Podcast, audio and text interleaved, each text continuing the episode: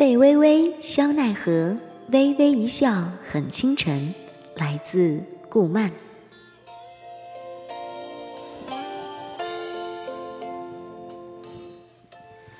球赛最后还是计算机系赢了，正式进军校际赛的四强。计算机系的人自然是欢天喜地，只是肖奈始终没有出现，女生们不免有些遗憾。微微在比赛一结束就迅速的溜回了宿舍，打开游戏，好友栏里一笑奈何的头像已经亮了。微微发了个消息给他：“嗯，不好意思，我来晚了。”“没事儿，来月老庙。”微微骑马赶到了月老庙，立刻被里面的人山人海给吓住了。奔到月老庙里，还好月老庙里人不多，只是几个人站着说话。微微走到一笑奈何身边，怎么这么多人？微微自己一个朋友都没有叫，一来是没当回事儿，二来是迅速再婚，有点不好意思。你问他们几个？微微看向其他几个人，其中一个叫及时雨的说：“嘿嘿，恭喜恭喜！我叫我们帮里的人没事都来了，一会儿骑马在花轿后面，估计很壮观哦。我们帮的也来了，嗯，大家都等着奈何的红包呢。”哈哈。微微满脸是汗，外面说不定有几百人呢。每个人都发红包，奈何会不会破产呀？正在这时，微微接到了一笑奈何的交易请求，交易栏里放着几件装备，都不用仔细看，光看装备发出的光芒就知道这些装备起码是仙气级的。微微吃了一惊，这是聘礼。微微流泪了，这，这就是传说中傍大款的感觉吗？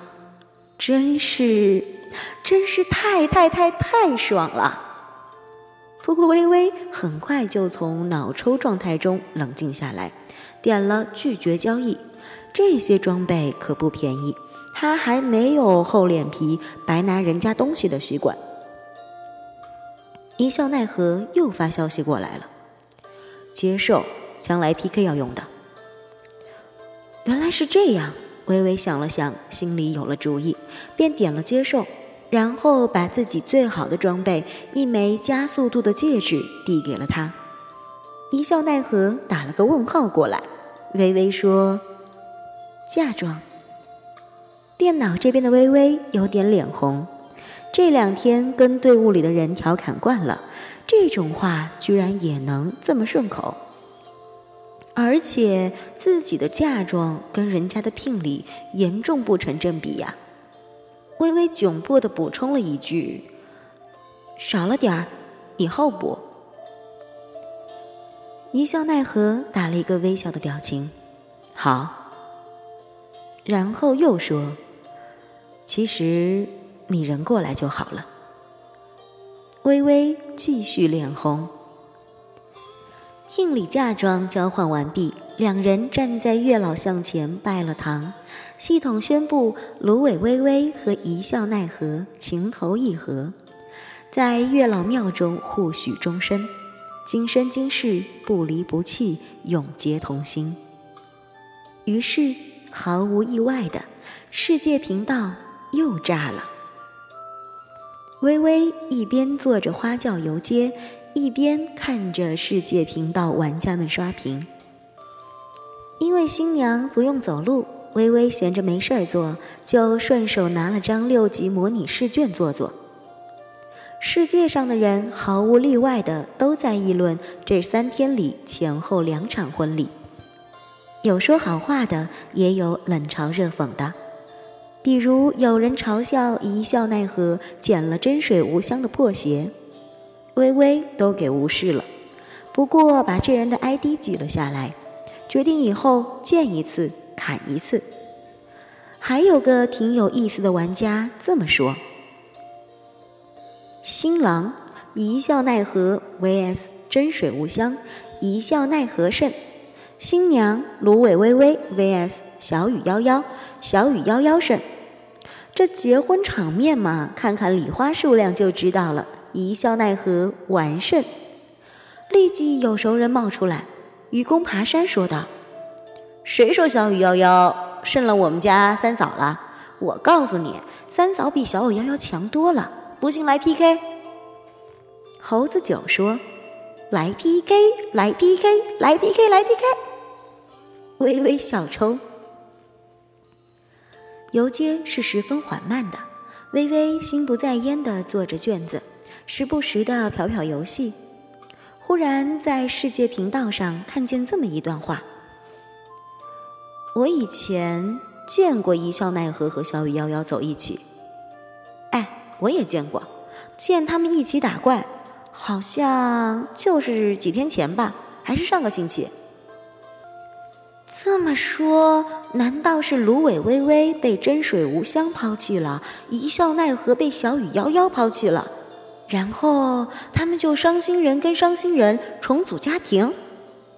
哼，那一笑奈何跟芦苇微微岂不是怨男怨妇的组合？奈何和小雨夭夭认识，还一起打过怪。微微不自觉地咬了下圆珠笔。虽然说只是为了 PK 结婚的，但是如果前后两个老公都和同一个女人有关系的话，那也很纠结吧。微微向来不喜欢在心里憋着事情，直接问奈何：“你和小雨瑶瑶认识啊？”“不认识。”微微犹豫了一下，“嗯，有人说看见你们一起打怪。”那就算认识吗？愚公加过他一次队友，技术太差，我踢了。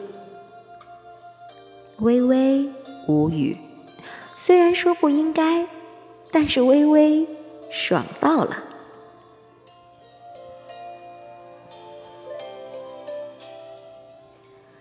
花轿游街花了十几分钟，然后便是婚宴。想到婚宴，微微的心就抽痛。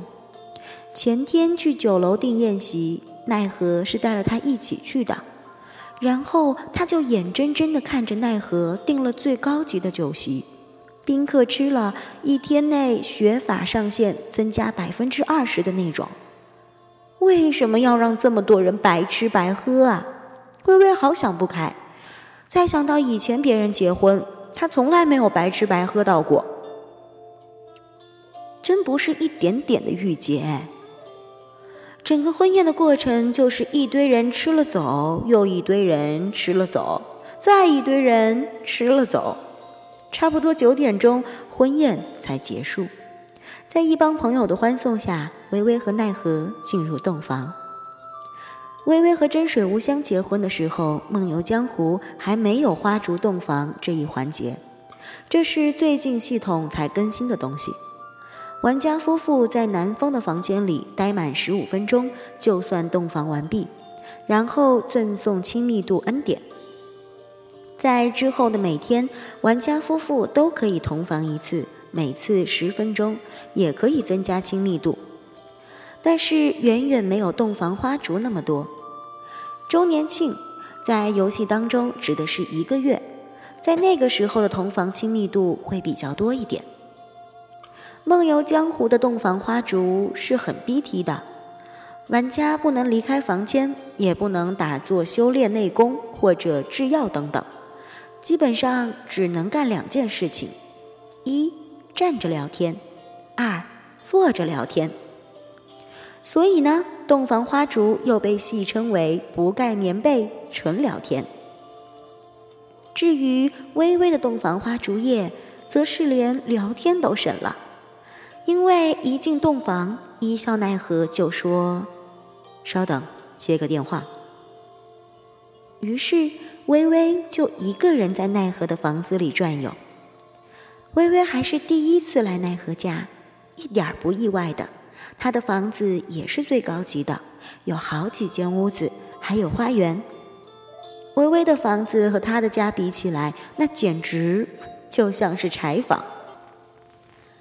因为无聊，微微又开始专心的做起了六级卷子。最后一道阅读题做完，微微抬头看电脑，奈何已经回来了。白衣琴师骑在马上，比之平时的潇洒秀雅，又多了几分英姿勃发。上马，微微加了奈何的队，两人同乘一骑，去了天山雪池、西湖湖底、雪海冰原、蓬莱仙岛。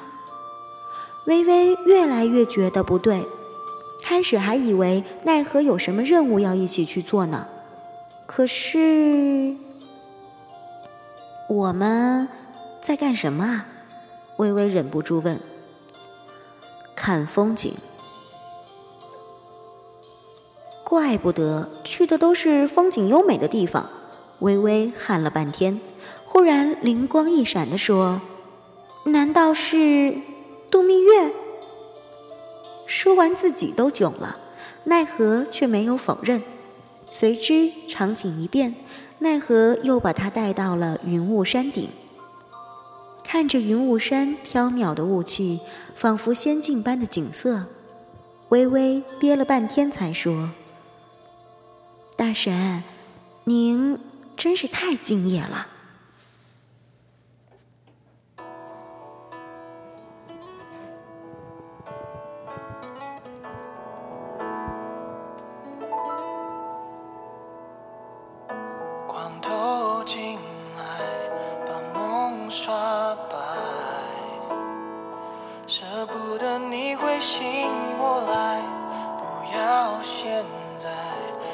别走太快。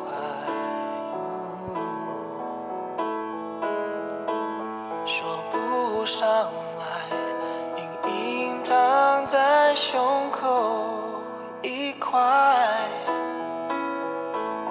吻你脸颊。证明此刻真的存在，是你。